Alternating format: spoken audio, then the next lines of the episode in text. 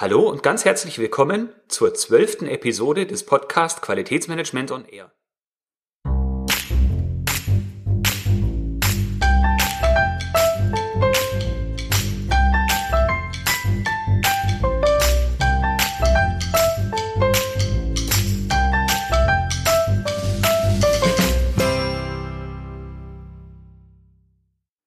In der sechsten Folge der insgesamt neunteiligen Serie zu Qualitätsmanagementsystemen geht es heute um Unterstützung. Das ist das siebte Unterkapitel der ISO 9001 und wir haben die ähm, einzelnen Punkte heute zu besprechen. Ressourcen, Kompetenzen, Bewusstsein, Kommunikation und dokumentierte Information. Bisher haben wir uns in den vorherigen Episoden damit beschäftigt, äh, mit, den, mit den vorherangegangenen Kapiteln, dem Kontext der Organisation, der Führung, also Wichtigkeit der obersten Leitung und dem Commitment, dann die Planung und nun geht's um die Unterstützung. Also wenn Sie die vorigen Folgen bisher noch nicht gehört haben, lohnt es sich da auf jeden Fall mal reinzugucken, äh, reinzuhören. Gucken wird bei Audio schwierig. Ja, äh, fangen wir mit den Ressourcen an. Bei den Ressourcen ist es sehr wichtig, dass die nicht nur für den Aufbau eines Qualitätsmanagementsystems bereitgestellt werden müssen, sondern auch für die letztendliche Umsetzung, die Aufrechterhaltung und die Verbesserung. Es geht dabei um Geld, um Manpower, um Maschinen, um Rohstoffe, um Wissen. Es geht auch darum, wenn wir externe Personen benötigen, dass wir uns das leisten können, dass die Personen auch verfügbar sind. Also alles, was wir benötigen, um unser System ähm, aufzubauen, die Zertifizierung anzustreben, das System aufrechtzuerhalten und stetig zu verbessern. Außerdem brauchen wir einen QM-Verantwortlichen, den müssen wir förmlich benennen und diese Benennung müssen wir auch dokumentieren. Also es geht darum, dass alle Beteiligten im Unternehmen und außerhalb wissen, welche Person ist in diesem Unternehmen verantwortlich für das Qualitätsmanagement und das Qualitätsmanagementsystem. Je nachdem, wie groß ein Unternehmen ist, kann diese Person eine, ja, in Anführungsstrichen freigestellte Person sein, also eine Person, die sonst nichts anderes tut, oder eine Person, die noch andere Aufgaben nebenher macht. Also wenn ein Unternehmen sehr klein ist, könnte das der Geschäftsführer oder Geschäftsleiter zusätzlich äh, zu den sonstigen Aufgaben machen. Ich habe auch schon gesehen, dass das dem Vertrieb angehört hat, wobei ich das eine sehr seltsame Konstellation finde. Und was man auch ab und zu mal hört oder sieht, ist, dass äh, QM und Forschung und Entwicklung zusammengehören. Also da gibt es die verschiedensten denkbaren Konstellationen. Wichtig ist nur, dass in der Organisation bekannt ist, welche Person sich denn um das Qualitätsmanagement kümmert. Was die Ausgestaltung unseres Unternehmens mit den Ressourcen betrifft, muss sichergestellt sein, dass auf alle Fälle alle notwendigen Dinge vorhanden sind in ausreichender äh, Qualität und Quantität, um unsere Qualitätsphilosophie und die Qualitätsstrategie zu verwirklichen und damit das Qualitätsmanagementsystem am Leben zu erhalten. Der nächste Punkt beschäftigt sich mit Kompetenzen. Unter Kompetenzen ist gemeint, dass alle notwendigen Kompetenzen für alle Personen vorhanden sein müssen, die die Qualität beeinflussen. Also äh, je nachdem, von was für einer Branche und was für einem Unternehmen wir sprechen, können das sehr viele Mitarbeiter sein. Also alles, ähm, alle Stellen, an denen Menschen die Qualität maßgeblich beeinflussen. Das bedeutet nicht nur, dass die ja, sich mit dem Qualitätswesen an sich beschäftigen, also in positivem Sinne, sondern auch ähm, Personen, die, wenn sie Fehler machen, die Qualität nachteilig beeinflussen. Also diese Personen müssen alle notwendigen Kompetenzen haben, um die Qualität in ausreichender, ähm, in ausreichendem Maße schützen zu können. Dazu gehören auch externe Kräfte, wie zum Beispiel Leiharbeiter oder Dienstleister. Die müssen wir dann natürlich entsprechend mit den Aus, mit den Kompetenzen ausstatten, die sie benötigen, um auch alle entsprechenden Vorgaben im Unternehmen einhalten zu können. Also denken wir zum Beispiel an Handwerker, die irgendwelche Dinge in unserem Unternehmen aufbauen sollen oder reparieren sollen. Die müssen zum Beispiel in Produktionsprozessen bestimmte Vorgaben einhalten, damit äh, Produkte oder Maschinen nicht beschädigt oder beschmutzt werden. Das äh, wären solche Dinge, die unter Kompetenz fallen. Auch die Einhaltung von Hygienerichtlinien, also wenn man die Kenntnisse hat, würde ich auch unter äh, Kompetenzen einordnen. Ganz wichtig bei den Kompetenzen ist natürlich, wir können uns die einerseits einkaufen, also wir ähm, beauftragen Dienstleister oder stellen uns Personen ein, die diese Kompetenzen schon an, aufgrund ihrer Erfahrung oder aufgrund ihrer Ausbildung mit sich bringen.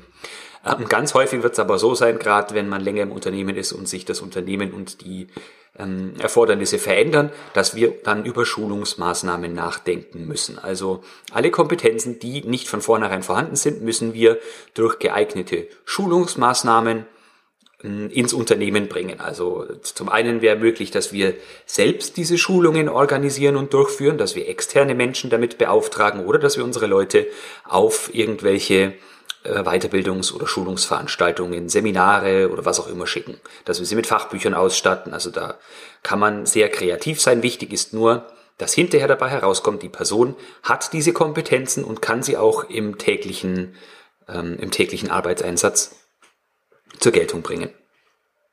Der dritte Teilbereich von den fünfen, die wir uns heute anschauen möchten, ist das Bewusstsein. Hier kommt wieder die Qualitätsphilosophie und die Qualitätsziele kommen hier wieder zum Einsatz. Und zwar geht es darum, dass die allen Mitarbeitern bekannt sein müssen. Also alle Mitarbeiter müssen wissen, ähm, in welchem Maße ihre Arbeit zur Erreichung der Qualitätsziele und zur Verwirklichung der Qualitätsphilosophie beitragen. Ähm, das ist ganz besonders, oder da ist ganz besonders wichtig, dass diese so formuliert sind, aber da sind wir in der Vergangenheit schon drauf eingegangen, dass alle Mitarbeiter sie auch verstehen können. Also irgendwelche wissenschaftlichen Abhandlungen, die kein Mensch nachvollziehen oder verstehen kann, die bringen an dieser Stelle nichts. Und manchmal müssen solche Dokumente, die für von Geschäftsführern und für irgendwelche externen Parteien, beispielsweise für Internetseiten oder so gemacht worden sind, ähm, in Mitarbeitersprache übersetzt werden. Denn man, wir können uns sicherlich alle vorstellen, wenn solche Dokumente im Unternehmen an allen Orten aufgehangen sind, aber von keinem Menschen verstanden und schon gleich gar nicht befolgt werden, dann ist damit nicht wirklich etwas erreicht. Und Bewusstsein für die Qualität im Unternehmen kann so auch nicht entstehen. Die Vorgaben, die wir uns intern im Unternehmen zur Qualität auferlegen, müssen natürlich auch von externen Parteien ähm, erkannt und anerkannt werden. Also da hilft es nichts, wenn wir uns die größte Mühe geben, dass wir die Qualität hochhalten, dass wir unser Leitbild äh, verwirklichen und die Ziele erreichen.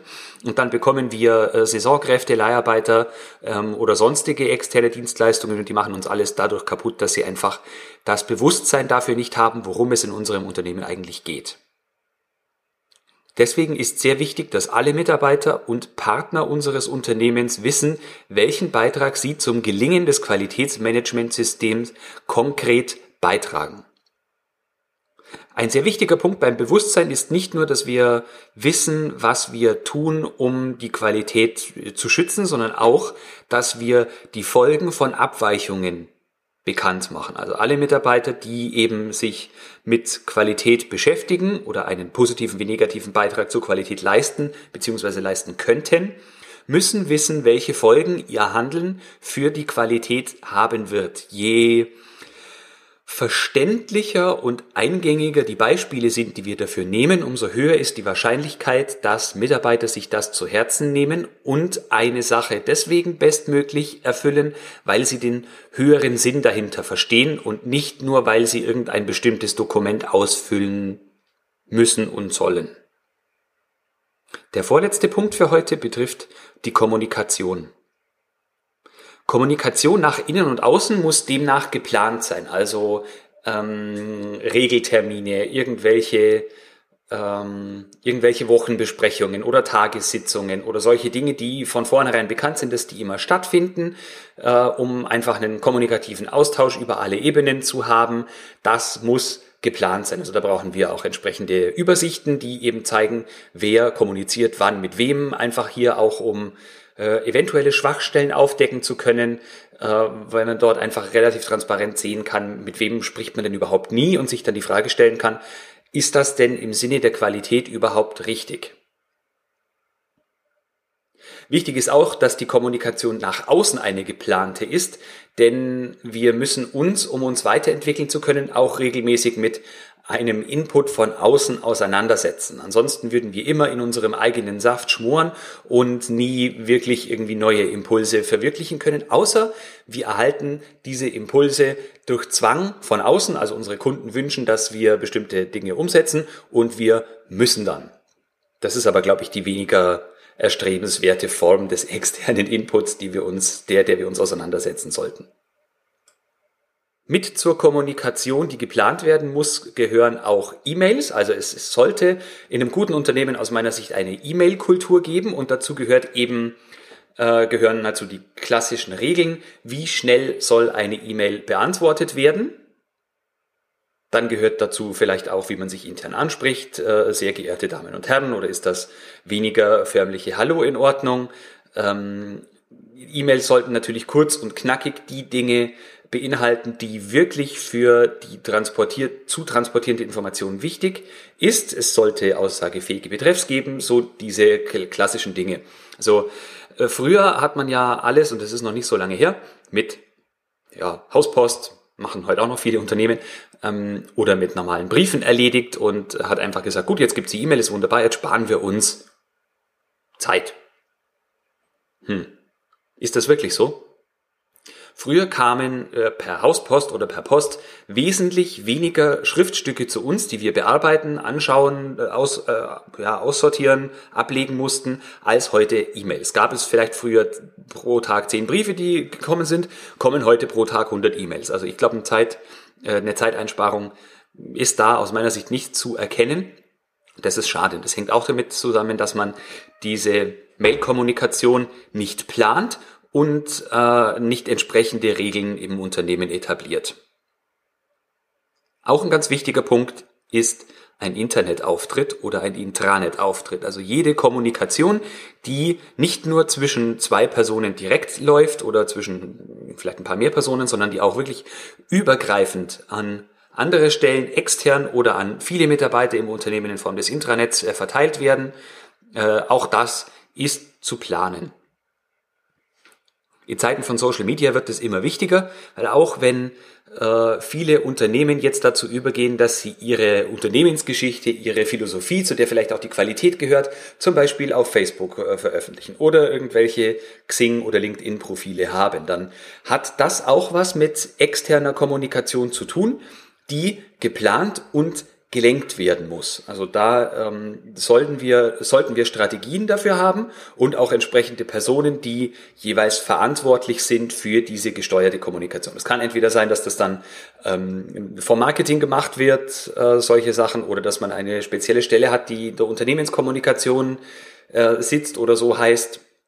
Da gibt's verschiedene Dinge. Aber wir dürfen Kommunikation nicht ungeplant und ungelenkt lassen, denn ansonsten passiert viel zu viel um uns herum, was wir im Unternehmen nicht mitbekommen und das kann unter Umständen sehr schlecht für uns sein, weil wir zum einen wichtige Tendenzen nicht mitbekommen oder Informationen überhaupt gar nicht mitkriegen, die wir aber für unser tägliches Handeln brauchen würden und andererseits andere Menschen von uns nicht die Informationen bekommen, die die wiederum brauchen, um ihren Job richtig erledigen zu können. Der letzte Punkt, um den es heute gehen soll, beschäftigt sich mit dokumentierte Informationen. Dabei ist wichtig, dass die Medien der Dokumentation frei wählbar sind. Also kein Mensch schreibt uns vor, dass das immer diese klassischen äh, Verfahrensbeschreibungen, SOPs, Arbeitsanweisungen, wie auch immer die Dinge heißen, dass das solche äh, Sachen sein müssen, die man so klassisch im QM-Bereich heute sieht, sondern es könnten zum Beispiel auch Videos sein oder irgendwelche Audio-Dinge, ähm, ja, zum Schulungs-, äh, zum Informationstransport könnten zum Beispiel auch Webinare verwendet werden ähm, oder dergleichen mehr. Wichtig ist nur, dokumentiert heißt, es muss später auch nochmal anschaubar oder an, äh, durchlesbar sein und es muss halt von dauerhaftem äh, Bestand sein. Es gibt ganz grob gesagt zwei Typen von Dokumenten und zwar das eine sind Vorgabedokumente, also Dokumente, die etwas vorgeben, sagen, wie etwas zu tun ist oder wer etwas wie zu tun hat und vielleicht auch noch wann. Und dann gibt es noch Nachweisdokumente. Unter Nachweisdokumente versteht man alles, was irgendwo mit Informationen gefüllt wird, die später dazu dienen sollen, ähm, einen bestimmten Sachverhalt nachweisen zu können oder bestimmte Tendenzen aufzeigen zu können, wenn wir an irgendwelche äh, Messwerte oder Daten aus Laboratorien denken oder sowas. Dokumente sind nachvollziehbar zu kennzeichnen. Also da ist ganz wichtig, ähm, dass man die Nachvollziehbarkeit wahrt. Also je einfacher es für die Mitarbeiter wird, umso eher werden unsere Dokumente auch Akzeptanz bei den Mitarbeitern haben. Äh, ich habe schon erlebt, wie unsinnig Diskussionen geführt werden, zum Beispiel über den Titel eines Dokumentes, da wird länger darüber diskutiert als über den Inhalt. Dann, wie machen wir das Ganze mit der Versionierung oder welche Codierung für das Dokument nehmen wir? Und da gibt's Diskussionen ohne Ende. Ähm, ich bin da eher für einen praktischen Ansatz, also je einfacher, desto besser und nicht je komplizierter, desto beeindruckender ist es dann für andere. Das macht aus meiner Sicht wenig Sinn, sondern da gilt wirklich, es muss praktikabel sein, es muss äh, vielleicht auch Veränderungen zulassen, wenn es darum geht, dass unser Unternehmen vielleicht auch mal wächst, dass neue Standorte dazukommen oder so.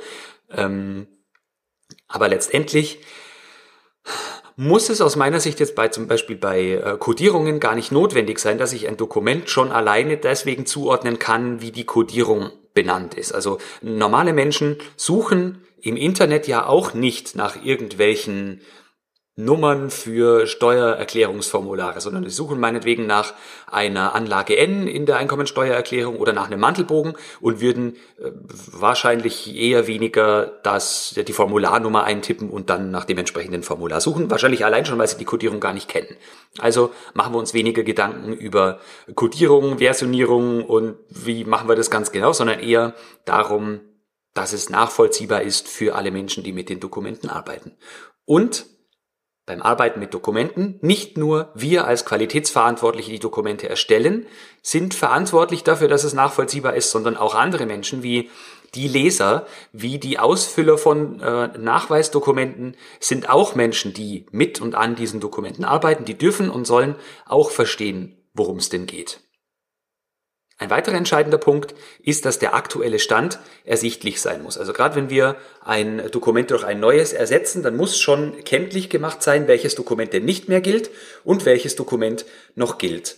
Da kann man sich schwer machen, indem man möglichst viele Dokumente irgendwo in seinem Unternehmen äh, ja, per Papier irgendwo hinhängt, äh, davor, da ist vorprogrammiert, dass alte Versionen ewig lange hängen bleiben und kein Mensch mehr so richtig daran denkt, dass man ein, ein altes durch ein neues ersetzen muss. Oder man hat ein wahnsinnig aufwendiges System sich geschaffen, wo man wirklich aufschreibt, welches Dokument man wann an welche Stelle äh, hingehängt hat, um das dann wieder austauschen zu können, wenn es dann mal soweit ist.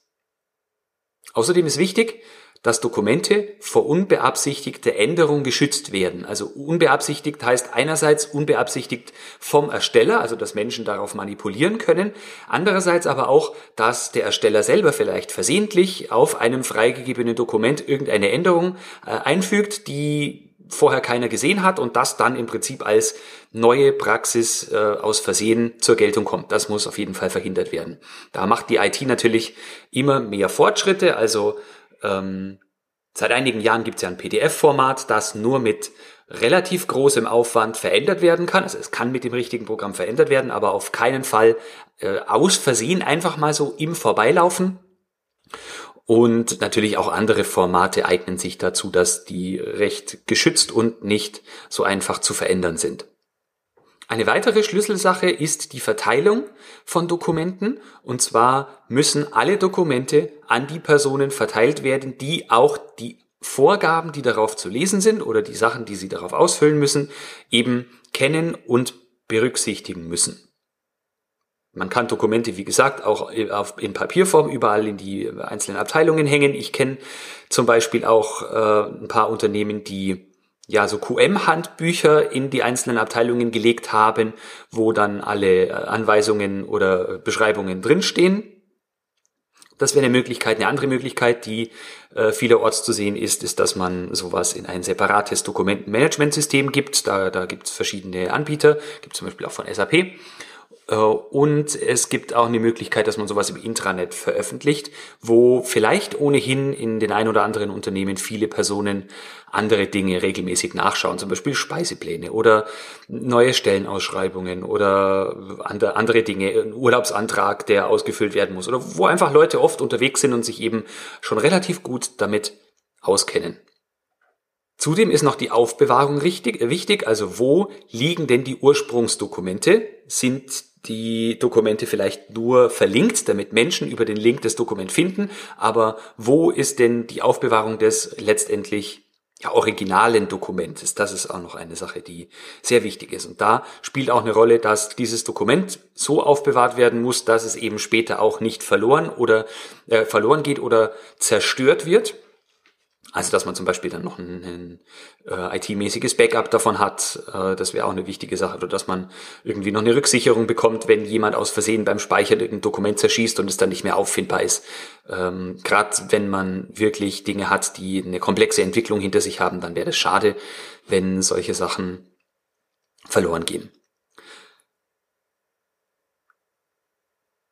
Archivierung ist auch ein sehr wichtiges Stichwort und zwar müssen wir alle vorangegangenen Versionen eines Dokuments oder einer Aufzeichnung archivieren, damit man später auch noch nachvollziehen kann, was ist denn zu den einzelnen Stationen jeweils verändert worden, wie war die Entwicklung eines Dokumentes und letztendlich auch eines Prozesses, denn äh, das, worüber wir hier sprechen, ist ja nicht nur äh, Schall und Rauch oder bedrucktes Papier oder vielleicht sogar nur irgendwelche Anschläge auf der Computertastatur, sondern alles, was wir hier notieren, hat ja tatsächlich auch Auswirkungen auf die gelebten Prozesse und auf die Handlungen von Mitarbeitern. Das dürfen wir ja nicht vergessen.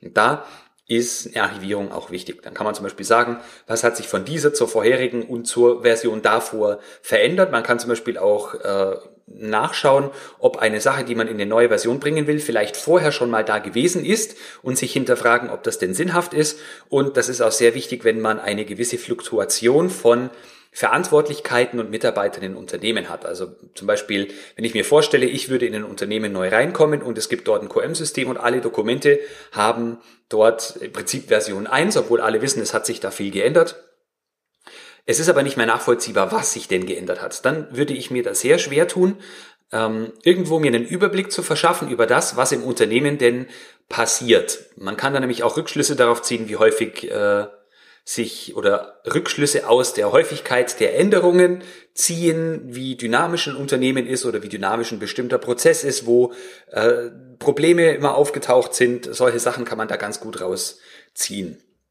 Und ein weiterer Punkt ist, die Rücknahme. Es muss geklärt sein, wenn wir ein Dokument durch ein anderes, ein neueres, ein besseres Dokument ersetzen und somit auch einen Prozessschritt oder eine Vorgabe ersetzen und eine alte zurücknehmen. Ja, wie passiert das denn? Wie informieren wir alle Personen möglichst schnell und unmittelbar, dass eine Vorgabe sich geändert hat und ab sofort gelten muss? Und wie verhindern wir, dass Menschen noch auf alte Dokumente zugreifen und die darin enthaltenen falschen Vorgehensweisen ähm, befolgen. Das muss geklärt, aufgeschrieben und sichergestellt sein. Ein weiterer ganz wichtiger Punkt sind externe Informationen. Die müssen hiermit eingeschlossen werden. Also alles, was wir an externem Input verwenden, um unsere Organisation voranzubringen. Also das können zum Beispiel rechtliche Vorgaben sein. Da müssen wir äh, Verzeichnisse darüber führen, wie äh, welche Rechtstexte wir verwendet haben, in welcher Version die jeweils vorlagen und äh, um vielleicht um die Einfachheit für andere oder die Übersichtlichkeit für andere zu gewährleisten, auch noch sagen, in diesem und jedem Rechtstext, der ist relevant, weil, also nicht nur sagen, hier, keine Ahnung, welche, ähm, welche Paragraphen da drin stehen, sondern auch, wofür in unserer Organisation ist dieser Rechtstext denn tatsächlich notwendig. Das dient dann auch einer ähm, ganz guten Übersicht, wenn man zum Beispiel eine Kundenanfrage hat oder so und äh, dort sagen soll, ob man diese oder jene Vorgabe denn einhält, dann hat man da schon einen ganz guten Überblick, was haben wir denn wirklich an relevanten Rechtstexten bei uns. Externe Informationen müssen regelmäßig natürlich genauso wie interne äh, überprüft werden, auf Aktualität überprüft und gegebenenfalls ausgetauscht werden. Und mit jedem Austausch eines externen Dokumentes ändert sich vielleicht auch ein Vorgehen bei uns im Unternehmen und das muss natürlich gleichermaßen verändert werden. Zur externen Dokumentation und wie man aus meiner Sicht die ordentlich äh, hinbekommt und wie man überhaupt an die richtigen externen Dokumente kommt, habe ich einen Blogbeitrag geschrieben. Den werde ich Ihnen auf jeden Fall in den Show Notes verlinken, die Sie wie immer finden unter www.q-enthusiast.de Schrägstrich Folge 012. Den letzten wichtigen Punkt, den ich hier noch erwähnen möchte, und der gilt auch für alle Managementsysteme, ist, dass Dokumente auf Angemessenheit geprüft und freigegeben werden müssen. Also äh, stellen wir uns einen Qualitätsdoktor vor, der aus allen Dokumenten, die er oder sie erstellt, eine wissenschaftliche Abhandlung macht, die kein Mensch verstehen kann. Da ist einfach wichtig, äh, die Person, die es erstellt, sollte nicht diejenige sein, die das Dokument prüft und freigibt, sondern es muss da schon eine gewisse, mindestens ein Vier-Augen-Prinzip gewahrt sein, damit eben geklärt ist, ist das, was da steht, angemessen und ist es auch nachvollziehbar für die Personen, die diese Vorgaben einhalten müssen. So, das war die heutige Folge zum Thema Unterstützung. Ich denke, es ist klar geworden, dass äh, wir diese Dinge als zusätzliche Komponenten in unserem Qualitätsmanagementsystem unbedingt brauchen, damit wir einfach die Aufrechterhaltung der Sachen, die um die Wertschöpfung herum passieren, gewährleisten können. Also das sind so die klassischen Dinge, wo es auch oft in internen oder externen Audits einfach fehlt, die viele als ja, Haarspalterei oder als nerviges äh, Übel erachten. Aber wenn man mal guckt, was dahinter steht, also gehen wir mal noch ein, einmal durch. Ähm, wenn wir sehen, was passieren kann, wenn wir nicht ausreichende Ressourcen für unser QM-System haben, dann haben wir auch keine ausreichenden Ressourcen, um die Qualität angemessen zu schützen, um angemessen die Bedürfnisse unserer Kunden bedienen zu können. Und was das für unsere Unternehmen heißt, das können wir uns sicher alle vorstellen. Zweiter Punkt, Kompetenzen. Stellen Sie sich vor, Sie arbeiten im Unternehmen mit lauter Schimpansen. Die können sicherlich vieles, aber wahrscheinlich keine Maschinen bedienen oder ähm, an Kunden irgendwelche Dienstleistungen verkaufen oder irgendwelche Sachen reparieren. Wir brauchen also Mitarbeiter, die kompetent sind für das, was sie in unserem Unternehmen oder für unser Unternehmen leisten sollen. Das ist auch ein wichtiger Punkt. Bewusstsein ist ganz wichtig ist dafür wichtig, dass wir auch ohne ständige Kontrolle wissen, die Mitarbeiter laufen in die richtige Richtung. Dafür dient das Bewusstsein, dass alle Mitarbeiter wissen, welche positiven Effekte hat ihre Aufgabe für die Qualität und auch welche Auswirkungen hat es, wenn sie Fehler machen im Prozess. Vorletzter Punkt Kommunikation. Wir kommunizieren quasi immer, wir kommunizieren per E-Mail, in Besprechungen, äh, übers Internet, mit unseren Kunden, mit äh, Auditoren, mit Lieferanten, mit unseren Mitarbeitern, mit Kollegen. Äh, mittlerweile kommunizieren sogar Maschinen untereinander, wovon wir gar nichts mitbekommen, außer wenn wir irgendwelche Daten auswerten. Und alle möglichen Arten von Kommunikation müssen geplant und auch äh, transparent und dokumentiert, transparent gemacht und dokumentiert werden. Stellen wir uns vor, dass das nicht passiert, dann herrscht im Prinzip auf allen Ebenen sowas ähnliches wie Flurfunk. Das Unternehmen wird beherrscht von Gerüchten, von Halbwahrheiten. Im besten Fall wird noch das, was äh, richtig gemeint war, so umgesetzt oder vielleicht auch nur halb.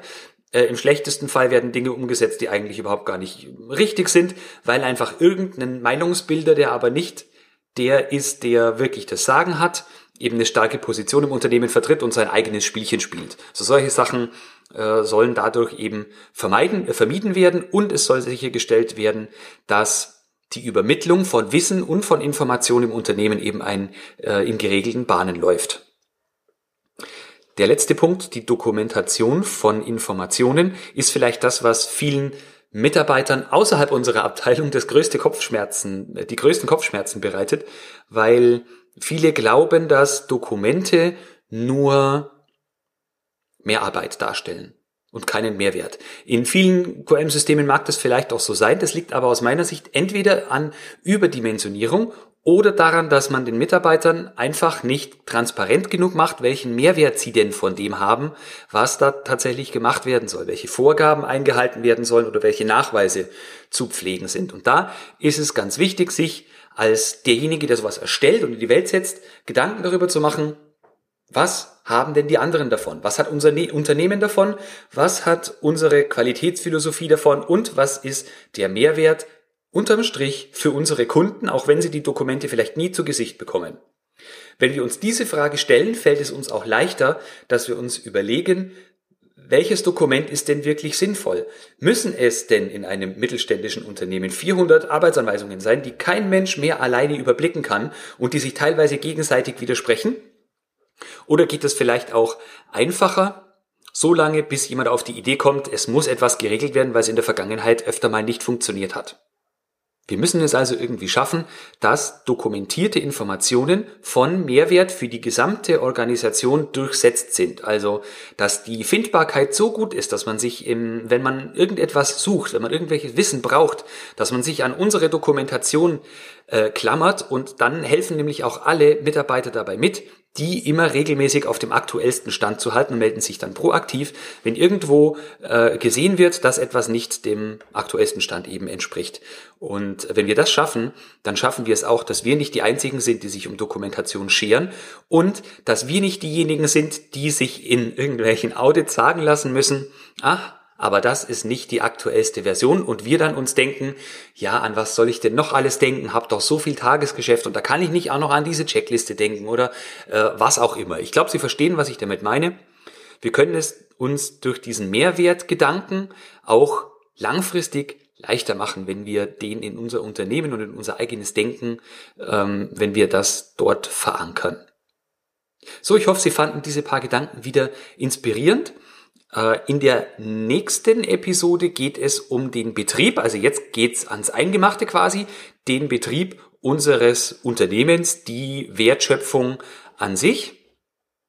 Und zwar haben wir dort in petto die betriebliche Planung und Steuerung, Anforderungen an Produkte und Dienstleistungen, Entwicklung von Produkten und Dienstleistungen, Steuerung von ausgelagerten Produkten, Prozessen und Dienstleistungen, Produktion und Dienstleistungserbringung, Freigabe von Produkten und Dienstleistungen und die Steuerung von nicht konformen Ergebnissen.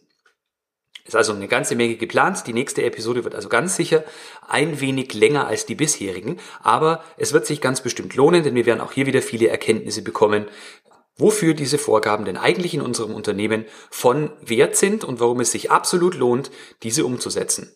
Also, seien Sie dann auch bei der nächsten Episode wieder mit dabei. Ich freue mich schon drauf. Und denken Sie mal daran, Qualität braucht kluge Köpfe, so wie Sie.